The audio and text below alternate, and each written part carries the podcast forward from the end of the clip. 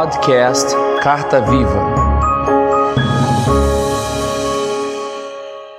Olá, bem-vindo ao podcast Carta Viva. Eu sou o pastor Alan Cajueiro e declaro sobre sua vida a graça e a paz de Jesus. Estamos iniciando uma nova série sobre o reino de Deus e vamos focar no entendimento do que é este reino e quais seus aspectos mais importantes. Jesus passou boa parte dos seus três anos de ministério com uma única mensagem que o reino de Deus havia chegado a nós. Não mais a esperança de um reino celestial após a morte, mas a vinda do próprio Deus, na pessoa de Jesus Cristo, que deixou para nós o Espírito Santo para que possamos continuar sua mensagem do reino.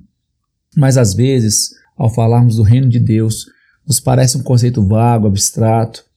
Não será possível esgotar esse assunto sobre o reino de Deus nessa série curta, mas eu quero destacar aqui alguns elementos-chave que Paulo descreve em sua carta aos Romanos 14, 7.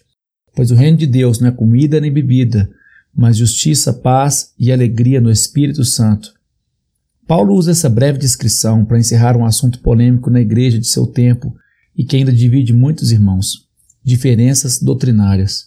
Eu não digo aqui sobre heresias ou comportamentos que vão contra a palavra de Deus que Paulo combate em suas cartas, mas eu falo da falta de compreensão de que a diversidade de visão é saudável e necessária quando não compromete a missão e não descaracteriza o que é mais importante, o reino.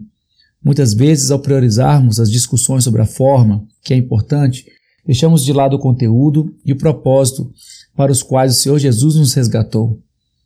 Paulo instrui os judeus convertidos a Jesus, o que é importante no reino, e vamos ver cada um desses três aspectos que ele menciona para sintetizar o que deve nos unir como igreja, paz, justiça e alegria no Espírito Santo.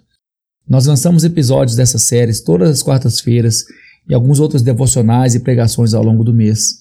Essa série pode ser acessada pelo aplicativo do Podbean ou no site cartaviva.podbean.com e também pelo Apple Podcast, Google Podcast, TuneIn e Deezer. É só pesquisar pelo podcast Carta Viva.